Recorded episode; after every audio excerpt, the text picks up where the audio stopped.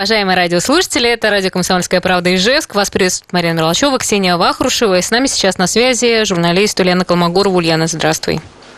Привет.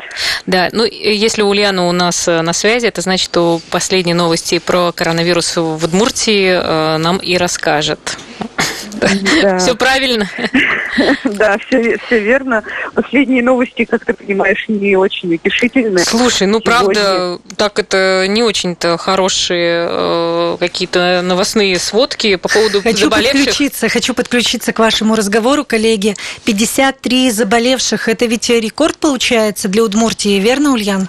Да, это рекорд для Удмуртии. До этого рекордным числом было 43 заболевших. А вот сегодня уже на 10 перехлестнули, так сказать. Что-то мы как-то не в ту сторону вот. начали двигаться. И что интересно, ну, и лидирует не Ижевск, Можга? Да, лидирует Можга. У 22 жителей Можги подтвердился диагноз, но это все вот тот же самый очаг, о котором мы с вами разговаривали на протяжении предыдущих эфиров. Вчера глава Удмуртии Александр Бричалов во время прямого эфира сказал, что а, источником стал мужчина, работавший на заводе. Контактировал, и вот все пошло-поехало. Слушай, ну такая маленькая сенсация, да, прозвучала вчера в его речи о том, что парки и зоопарк снова закрываются, потому что только люди ну. обрадовались тому, что все начало работать, ну все, я имею в виду это парки и зоопарк, и снова вот принято решение о том, что закрывается. Ну да, смотри, ну слушай, я не сказала бы, что это сенсация.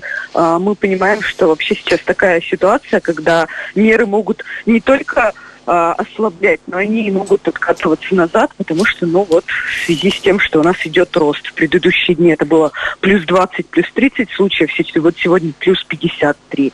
А, связывают вообще решение именно по паркам, скверам и зоопаркам э, в связи с тем, что а, очень много видео в соцсетях, очень много фото в соцсетях о том, что люди гуляют, но не соблюдают при этом социальную дистанцию полтора метра. Поэтому вот глава Удмуртии решил, что надо пока все-таки прикрыть.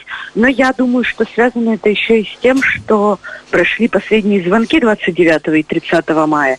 И как он сам же заявил о том, что, к сожалению, не все выпускники, не все 9 и 11 классники провели последний звонок в онлайне. Пошли встречаться и на квартирах где-то, и в том числе в парках, скверах тоже в эти дни очень много заканчивающих школу э, Выпускников. Да, ну получается, что да. мы ко второму этапу еще не скоро подойдем по снятию ограничений. Ну, как э, не скоро. Вчера прямо открытым текстом Александр Владимирович сказал о том, что э, ко второму этапу Удмуртия на данный момент не готова. Поэтому все. Мы пока остаемся на первом этапе, еще откатываемся к тем мерам, которые были э, еще до середины мая, до начала мая. Слушай, он сказал о том, что в общежитиях сейчас студентов будут тестировать на коронавирус, и там будет проходить дезинфекция. Что за, за каких студентов, э, где это все будет происходить? Почему именно студентов? Ну, ну, ну, ну, пока это, ну, пока все, что нам известно, это вот практически ты все сказала, Марина, это студенты вузов и ну, средних учебных, специальных учебных заведений, которые живут в общежитиях. Но мы понимаем, что это, во-первых, иногородние студенты, и поэтому как бы есть вероятность, что они ездят домой, и это им позволяет по факту прописка.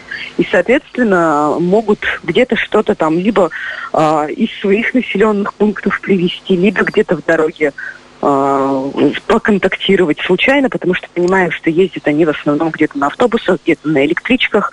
Поэтому э, в общежитиях, это, мне кажется, логично, что их будут тестировать, ну и будет проводиться дезинфекция. Думаю, что ну, это тоже вполне себе логичная мера. Когда это будут проводить, пока конкретные сроки не назывались. 15 июня остается такой контрольной точкой. Все-таки мы ориентируемся на эту дату для того, чтобы понять, как будут э, развиваться события дальше в Удмуртии. То есть будет ли ослабление мер или наоборот мы откатимся назад и их снова ужесточат. И вот э, что касается открытия торговых центров, то есть все-таки мы ориентируемся на 15 июня, чтобы понять, начнут они работу или нет. Да, мы ориентируемся, ну пока мы вообще, мне кажется, не только по торговым центрам, но и вообще по всему мы ориентируемся на 15 июня. То есть вероятность, что до 15 июня что-то откроют, но она мала, скажем так, тем более мы понимаем, что вот вчера он объявил об этой мере, а сегодня плюс 53 случая. Вот, поэтому до 15 июня, я думаю, что нас вряд ли ждут какие-то прямо серьезные решения. Вот но пока э, после 15 июня будут э, приниматься решения по торговым центрам и по магазинам э, площадью э, до 800 квадратных метров, ну, то есть от 400 до 800 квадратных метров. Как я понима, поняла и после вчерашнего его выступления, те магазины, которые до 400 квадратных метров, не продовольственные, они продолжают работать, к счастью. А, а те, которые до 800, они снова будут закрыты? Они не открывались. То они есть, получается, у нас закрыты. на данный момент угу. открыты до магазины до 400 квадратных метров. А, их планировали Это, открыть до 800 квадратных да, метров? Да, их планировали открыть. Э, было, была мысль, что 1 июня как раз вот где-то объявят решение, что вот мы открываем магазины до 800 квадратных метров. Но вот, к сожалению, ситуация сложилась иным образом. Да, да, да. Ясно. Еще будет э, также продолжаться запрет на торжественную регистрацию браков. Кто-то хотел выйти замуж да. и жениться. Так да, и не получится собраться вместе да, всем, как сказать, отметить да, это особого событие. Распоряжения, да, особого распоряжения, пока все это приостановлено. Ну, то есть ты можешь торжественно регистрировать брак, но у тебя на этой торжественной регистрации должно быть не более 10 человек, это включая сотрудников ЗАГСа, между прочим. И между людьми должна быть социальная дистанция полтора метра. Правда, не уточняется, должна ли быть социальная дистанция между женихом и невестой. И должны ли они быть в маске. Да, и э, разрешено ли в таких ситуациях... Э, Первый поцелуй, там все дела. Удачным поцелуем, да. Вот. Но пока, ну, на самом деле, вот я сегодня уже видела комментарии в социальных сетях, очень многие негодуют пишет, что у меня в июле свадьба, вы там как-то решите вопрос. Ну, я не знаю, конечно, как должны решить с коронавирусом вопрос, если у какой-нибудь Маши Ивановой свадьба в июле. Слушай, Ульян, ну вот мы уже назвали статистику, да, о том, что у нас плюс 53 человека. Э, там ведь еще статистика по летальным случаям у нас выросла. Да, у нас выросло, то есть вот у нас, по-моему, последний раз, когда мы с вами обсуждали вот эту статистику, у нас было 14 летальных Совершенно верно. На, сегодня, на сегодняшний день, к сожалению, уже 19.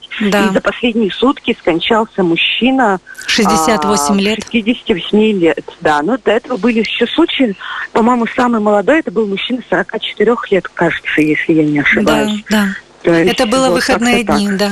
Да, слушайте, ну да, мужчины да, как-то да, да. вот плохо да, переносят коронавирус, прямо больно от того, Мне что... кажется, знаешь, это объясняется тем, что мужчины, они как-то а, более беспечно относятся к своему здоровью и меньше за ним следят. Ну, то есть, если женщины, они стараются как-то свои хронические заболевания, не доводить до хронических заболеваний, мужчины, они все-таки более безалаберные, что ли, в этой ситуации. А еще мне кажется, что женщины более серьезно относятся к режиму самоизоляции и действительно сохраняют, прав... Э, соблюдают правила, которые необходимы, то есть носят маску, соблюдают дистанцию, а вот э, мужчин как-то с этим вот посложнее дела обстоят. Ну да, возможно, еще и это тоже Может, еще и курят. играет свою роль. Да, наверняка. Ну, может, Слушай, а вот то, что касается мозги, э, то, что выявлен там такой очаг заражения, будут ли какие-то усиленные меры в мозге? То есть карантин ну, какой-то введен на территории мозги, либо там другие ограничения? Но пока об этом же речи не идет, ну, то есть пока вот там приняты меры, и насколько я понимаю, то вот они продолжают соблюдаться.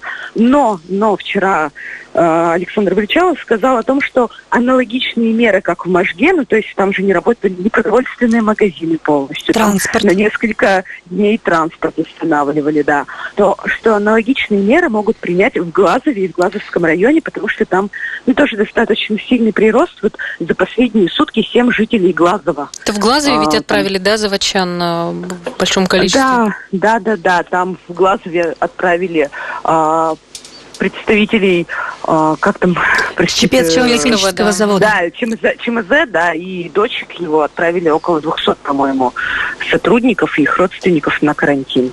Слушай, ну и сохраняется для приезжающих в республику двухнедельный карантин до сих пор. То есть в этом плане ничего не изменилось, их определяют в обсерваторы. Нет, ничего не изменилось. Как я понимаю, там 27 э, пунктов. Ну, смотри, не всех же отправляют в обсерваторы. Обсерваторы и пункты временного размещения, они действуют для вахтовиков. То есть э, обсерваторы это для тех, кто при, э, приехали из очагов заражения. Э, пункты временного размещения, они для тех, кто приехал из регионов неблагополучных, но не из очагов, скажем так. Вот, поэтому, да, все остаются на э, самоизоляции по приезду, но, к сожалению, у нас все равно режим самоизоляции нарушают. Вчера э, Александр Бычалов сказал, что всего в Удмуртии более 4 тысяч раз нарушали режим самоизоляции, к сожалению. Ну и некоторые случаи, естественно, печально достаточно закончились, потому что люди э, не только сами оказались заболевшими, но еще и заразили, в конце концов, кого-то из своих Слушай, ну как это было в Можге, например?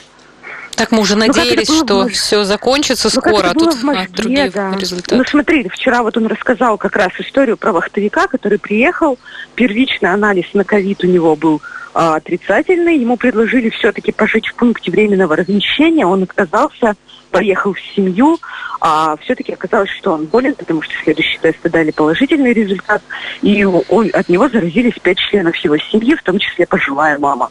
И, естественно, мужчина в итоге, конечно, пожалел, что надо было все-таки оставаться либо в обсерваторе, либо э, в пункте временного размещения. Но да, Ульяна, у нас время. Спасибо тебе большое за последние новости. И, друзья, пожалуйста, сохраняйте режим самоизоляции. Мы вернемся с этим скоро.